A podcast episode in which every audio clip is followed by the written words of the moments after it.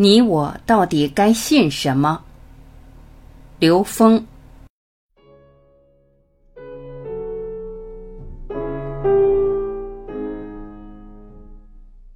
在一次对话栏目里，主持人问刘峰老师：“我们经常看到很多人在做一件自己专注的事情的时候，都会变得非常执着。也就是说，除了自己这件事情，别的事情可能都不是很关心了。”见人就推销自己的想法，您是如何看待自己正在做的这件事情的呢？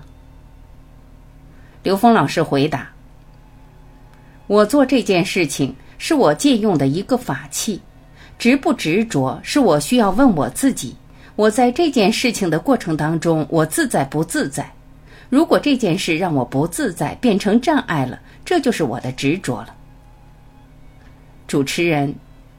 如果执着了的话，您是如何纠偏呢？刘峰，大愿不会偏，而且求同尊异不会偏，它的能量属性就确定了它不会偏。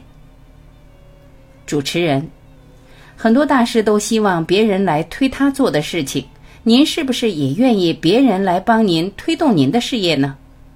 刘峰，不是我愿意不愿意，而是需要不需要。因为愿意来推的人，是因为他觉得自己在这个过程当中，他的生命有提升。如果他需要，他自然就会参与进来。主持人，这会不会成为一种说法呢？刘峰，是这样的。如果他是为了我做这种事情，那对不起，不需要，我自己很自在。而且现在所有的推广的东西，都不是我自己要让别人去推广的。我是随缘做，做完就完了。但是它带来的结果我也接。如果我刻意想推广，我只要在外面一使劲，我自己就会有障碍。我没有期待，所有的障碍都源于期待。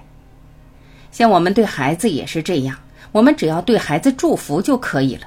我们只要对他有期待，他就有压力，他就能感觉到。所有的事情都是这样，所以我提倡自适应。每一个参与人自身的意识能量提升，是他自己觉醒的过程。至于发生什么事，是顺便呈现。我从第一天就是这个心态，到今天没有变。我对在物质世界呈现一个结果没有什么期待，所以我说未来心不可得。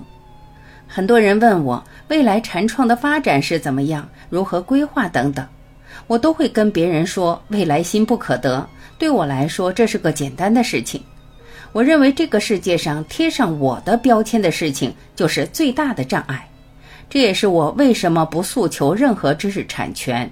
对于我的作品的传播，我根本不在意它的知识产权。对于我讲过的东西，我一般也没有去审过稿子。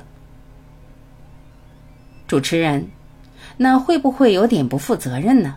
因为演讲是出自您，通过传播会有影响力。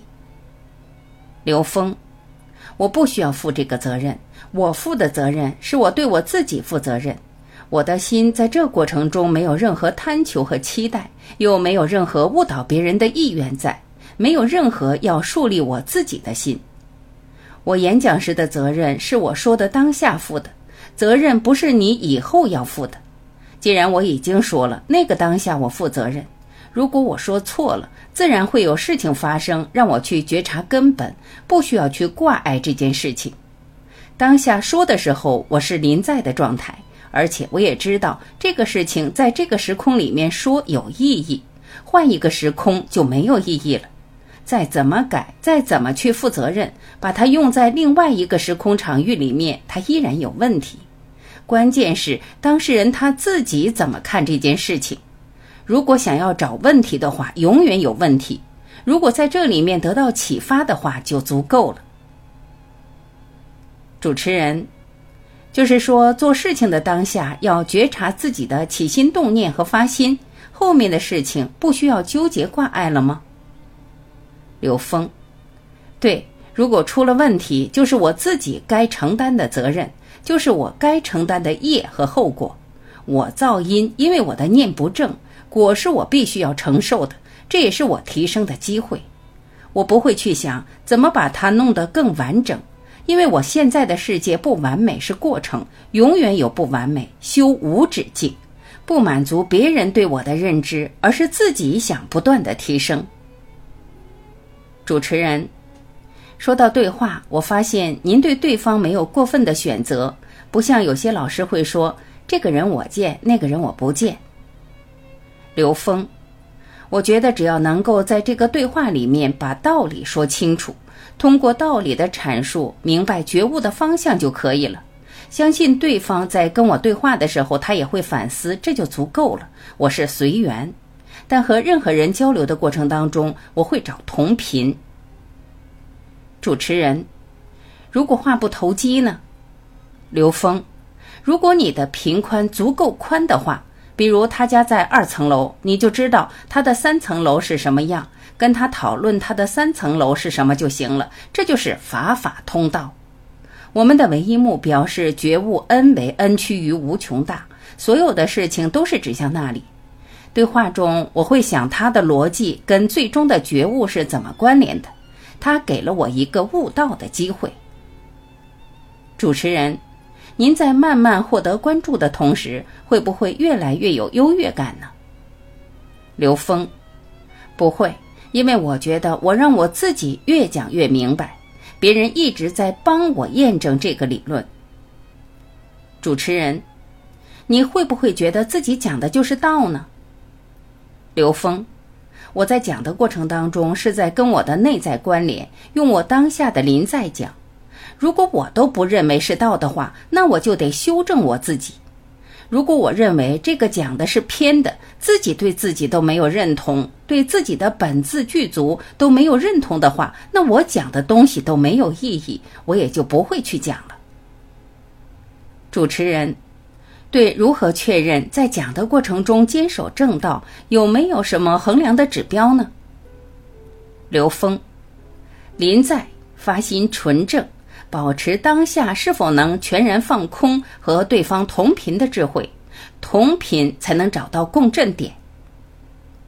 主持人，你会经常发大愿吗？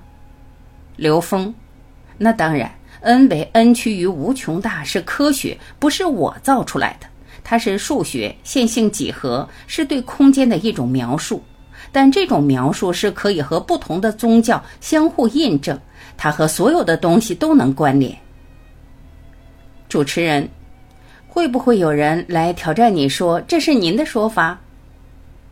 刘峰，可以呀，因为在挑战的过程中，如果我不圆通的话，我就会让我自己悟出能够和这个挑战和谐的智慧来。我不和谐，就说明我自己还有认知障碍，说明不了别的问题。主持人。你觉得您现在有认知障碍吗，刘峰？我现在的障碍是在现实中呈现出来的那些我还不能对接的系统，这就是我需要对接的。因为只有无条件的接纳所有的存在，才是无不为。只要你有一个跟有为不能无条件的对接，就说明我们还有一个认知没有被突破，是挂碍，是自己的执着，是需要颠覆的认知。把那个认知一超越，就不存在任何的有为是不能对接的，修无止境。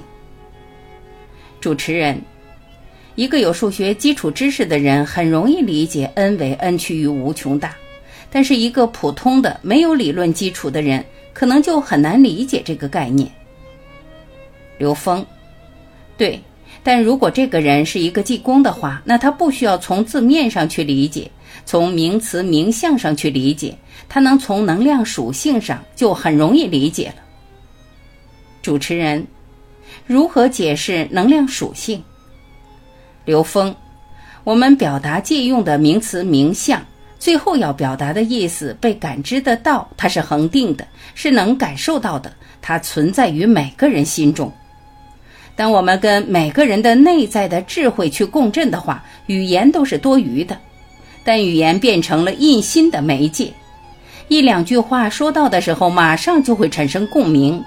所以我不会执着于我的理论是什么，我认为它只是无穷多个描述之一，它是让我悟道的一种方式。借用它跟所有的智慧关联，让我在所有的智慧里面都能得到滋养和提升，变成我自己觉悟的助缘。主持人，您觉得您自己现在已经放下现在物质世界的东西了吗？刘峰，我在不断的提醒我自己，这些东西是能够让我提升和觉察的台阶和助缘而已。唯一的目的是化缘，把所有的三维缘转化成佛缘、法缘和道缘。主持人，化缘。刘峰，借用“化缘”这个词，佛家讲化缘，就是你给我一餐饭，那我要给你一次法布施，讲一次道。每次讲课，我就跟我自己的高维做了一次关联，所以这一碗饭就转化成了我觉悟的缘。我得了一碗饭，你也从我这儿听了一段道理，你也跟你的高维进行了一次关联，所以一碗饭转化成了佛缘、法缘和道缘。世间一切关系只有一个意义，就是化缘，就是把所有的缘转化成觉悟的缘。主持人。原来我对老师和课程有很多评判，今天和您的对话很受启发。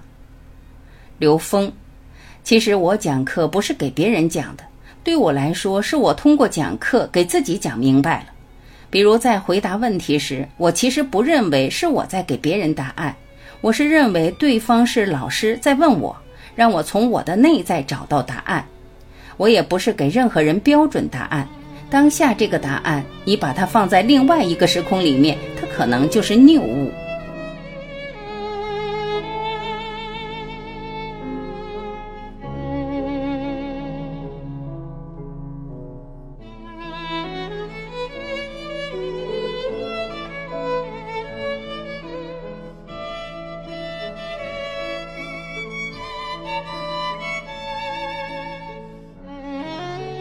感谢聆听。